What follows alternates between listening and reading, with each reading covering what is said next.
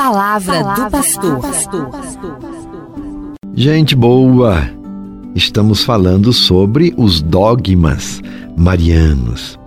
Estamos aprendendo como os dogmas dizem à nossa vida para vivermos melhor. Porque contempla uma figura humana especial. É Maria, essa figura humana especial que nos ensina a ser mais gente e a ser mais de Deus. Então os dogmas, eles são espelhos para o nosso agir, ensinamentos importantes para nos orientar na vida. Vamos refletir hoje um outro dogma, o terceiro dogma mariano, o dogma da Imaculada Conceição de Maria. Muito conhecido e muito vivenciado, rezado, celebrado nas diversas expressões da piedade cristã na reza do terço, em canções, ladainhas e principalmente nas festas da Imaculada Conceição. Anteriormente, nós aprofundamos dois dogmas. Vamos recordar: maternidade divina de Maria, Maria Mãe de Deus, maternidade virginal de Maria, Maria sempre virgem. E agora vamos falar sobre a Imaculada Conceição de Maria. E com esses dogmas, nós percebemos o lugar especial desta mulher no plano da salvação. Vamos continuar então. E se você por um acaso perdeu algumas dessas reflexões, ainda há tempo de você acompanhar. Acesse os nossos podcasts e reze conosco neste mês dedicado à Nossa Senhora, Mãe de Deus e Nossa Mãe. Os podcasts você os encontra no endereço da nossa arquidiocese, o endereço eletrônico. E o que, que significa para nós o dogma da Imaculada Conceição? Imaculada quer dizer sem mácula. Conceição é concepção. Então, Maria foi concebida sem pecado. Este dogma proclama que Maria foi concebida pura, totalmente envolvida pela graça de Deus. E foi proclamado pelo Papa Pio IX em 8 de dezembro de 1854.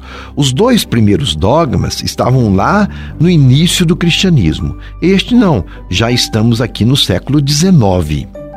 E a proclamação pelo Papa Pio IX disse assim: por uma graça e favor singular de Deus Onipotente e em previsão dos méritos de Jesus Cristo, Salvador do gênero humano, a bem-aventurada Virgem Maria foi preservada intacta de toda a mancha do pecado original no primeiro instante da sua concepção da sua conceição.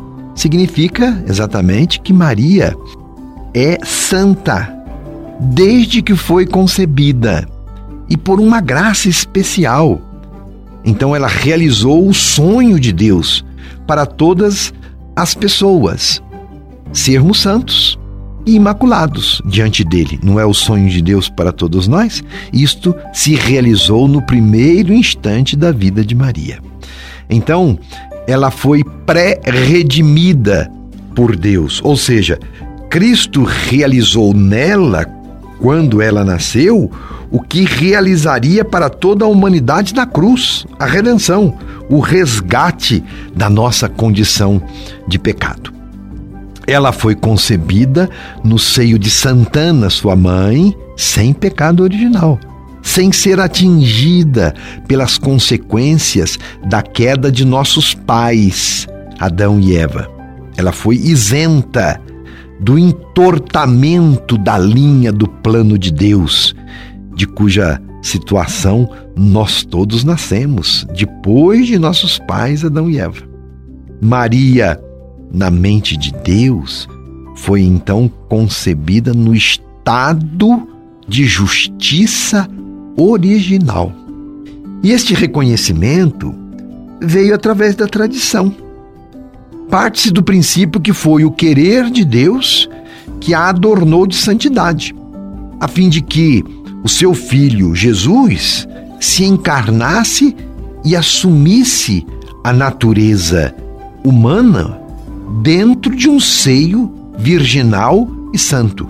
Quer dizer, o Todo Santo só podia nascer num lugar santo. A maternidade divina de Maria é base e origem da sua imaculada conceição. Ela é imaculada, sem mácula, sem pecado, porque gerou a Deus que é todo santo, Jesus, em seu seio. A razão de Maria ser preservada do pecado original reside em sua vocação, aquela de ser mãe de Jesus Cristo, o Filho de Deus, que assumiu nossa natureza humana para nos salvar. E este privilégio constitui um serviço à salvação do gênero humano. Não é algo assim para destacar somente a mulher Maria. Não, mas é uma convocação a prestar um serviço. Por isso Deus lhe deu este privilégio, lhe deu a condição de prestar este serviço. Quando Deus nos encarrega de uma missão, ele nos dá condições para realizá-la. Maria é o projeto de Deus acolhido e que antes fora negado por Adão e Eva, os pais da humanidade. Por isso, diz o texto da Bíblia, ela esmaga a cabeça da serpente, ela esmaga o pecado. Se por Eva entrou o pecado, por Maria nos entra a salvação. Era necessário que uma criatura se apresentasse na mais alta integridade, justamente como fala Gênesis 3, capítulo 15 seguintes, para reconciliar Deus e a humanidade. Porém, ódio entre ti, quer dizer, o mal, e a mulher, entre a tua descendência e a descendência dela. Esta te ferirá a cabeça, e tu lhe ferirás o calcanhar nascendo há mais de dois mil anos na Palestina, um pequeno país do Oriente Médio, Nossa Senhora teve como pais, nós sabemos, São Joaquim e Santana, que são os avós de Jesus. Então, em Maria inicia-se um processo, o um processo de renovação e purificação de toda a humanidade, pois ela, imaculada, é modelo para a nossa salvação, para a nossa vida. Podemos confiar e esperar a salvação? Sim. Por quê? Porque Maria foi fiel e correspondeu ao amor de Deus em sua vida. Então é possível, para ela foi possível se salvar, para nós também será possível, porque ela bebe na mesma fonte de salvação que nós, Jesus Cristo. Maria, então, é o protótipo, o modelo do que cada um é chamado a ser. Assim como a graça de Deus age em Maria, age também em nós. O projeto de Deus realizado nela realiza-se também em nós. Por isso, Maria é modelo para nós. A Igreja fundamenta este dogma da Imaculada Conceição no Evangelho de São Lucas, que se refere justamente a Maria, aquela que é a cheia de graça. Veja ali em Lucas, capítulo 1, versículo 28. Ora, se está cheia de graça, da graça de Deus, significa que em sua vida e em seu coração não há lugar para o pecado. Por isso ela é imaculada. Em Maria, na sua imaculada conceição, nos é dado, nos é manifestada a face do ser humano redimido por Cristo. Significa que Deus recria admiravelmente o projeto do paraíso, aonde Adão e Eva vivia de uma maneira bonita e completa, plena. Então, reinicia-se este paraíso, onde nós todos nos encontramos como irmãos, filhos e filhas de um mesmo Pai. Somos santos e pecadores. Alguém duvida disso? Somos todos convidados a ser santos, mas precisamos nos arrepender. primeiramente dos nossos erros. E Cristo nos redime, é Ele que nos redime na cruz. Resta apenas a nossa conversão. Isso precisa ser feito. Nosso real querer ser salvo e ser santo. Maria é toda santa em virtude das graças recebidas pelos méritos do Salvador. Isto não quer dizer que ela não precisou trabalhar a sua vontade para corresponder à graça da santidade. Não, trabalhou e muito.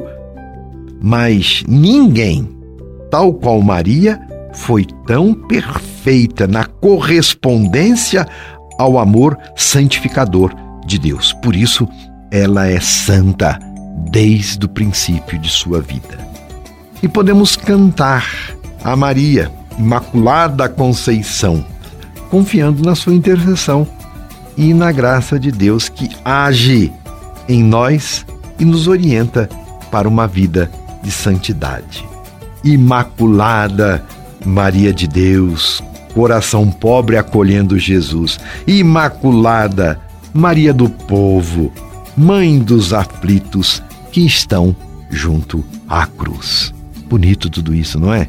Religião também se aprende. Amém. O meu abraço. Você ouviu Palavra do Pastor.